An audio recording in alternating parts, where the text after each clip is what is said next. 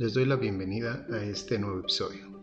Como bien saben, la intención de este podcast es crear una conciencia sobre nuestro cuidado y el cuidado de los nuestros, por lo que hoy les hablaré acerca de la importancia de la movilidad articular. Soy Eduardo García y en breve comenzamos.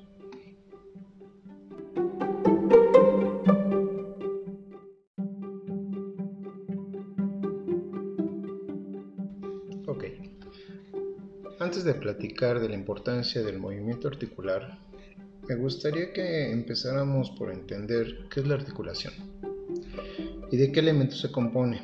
A grosso modo, la articulación se puede definir como la zona de unión de dos o más huesos. Las articulaciones se dividen en diartrosis, que son articulaciones con movimiento, y sin artrosis, articulaciones sin movimiento. La mayoría de las articulaciones son móviles, y estas se componen de cartílago, membrana sinovial, ligamentos, tendones, bursas, líquido sinovial y meniscos.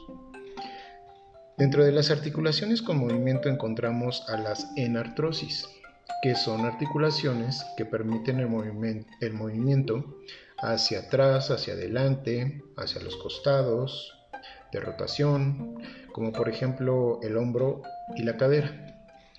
Articulaciones de bisagra, estas son por ejemplo rodillas, codos, dedos, dedos de los pies y permiten movimientos de flexión y extensión. Las articulaciones rotatorias, como las que tenemos en el cuello, permiten movimientos giratorios limitados. Y las últimas, las articulaciones elipsoidales, que estas nos permiten todo tipo de movimiento, excepto los movimientos de rotación, por ejemplo la articulación de la muñeca.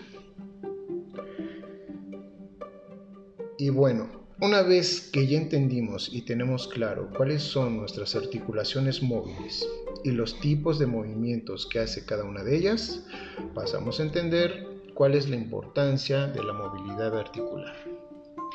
Todos sabemos que las articulaciones rígidas y los músculos tensos nos hacen sentir torpes o incapaces de realizar ciertos movimientos mismos que limitan nuestras actividades recreativas y todas las cotidianas que hacemos en nuestras vidas. En todo este tiempo que llevo como fisioterapeuta, he evaluado movilidad articular de muchos pacientes y esa experiencia me da la oportunidad de contarles algunas cosas al respecto. Y lo principal o primordial, eh, me pregunto yo, ¿por qué es importante la movilidad articular? Cada acción física requiere el control coordinado de casi todas las articulaciones del cuerpo. Por ejemplo, es posible que sientas que tus codos no tienen mucho que ver con la forma en la que te sientas en una silla, pero la posición del codo afecta el hombro, mismo que debe equilibrarse con el otro hombro, y de no ser así puede afectar el cuello y la columna vertebral. Con esto quiero decir que tener un rango de movimiento saludable en todas las articulaciones de tu cuerpo ayudará a que éste se sienta libre de moverse y adaptarse a su posición de la manera más eficiente. El término movilidad articular es una definición técnica que toma medidas estándar que ayudarán a los profesionales en la rehabilitación física, como yo, para que podamos evaluar objetivamente y qué también está progresando una persona.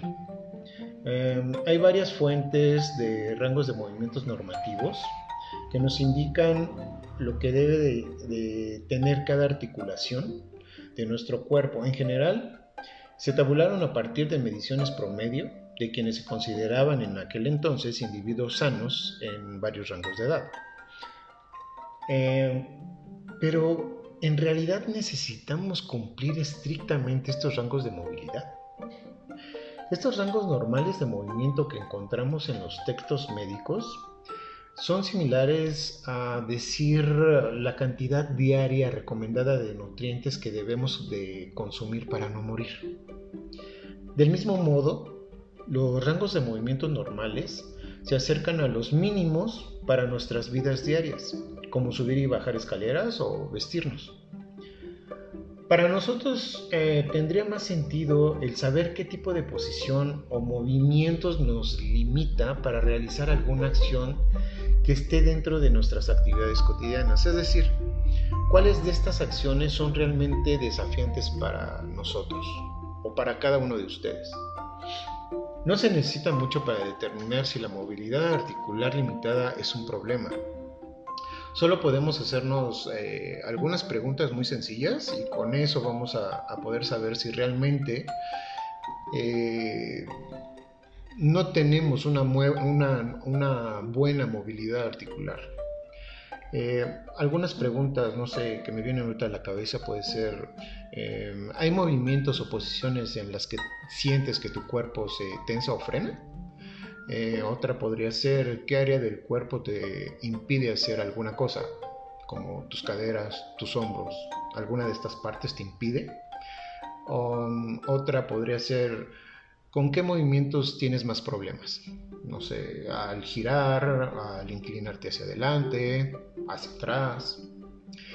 Responder a estas preguntas nos brinda información muchísimo más útil y con la que podemos relacionarnos mejor en comparación a que alguien nos diga que nuestras rodillas solo se flexionan 120 grados o que la rotación interna de nuestros hombros es de solo 55 grados.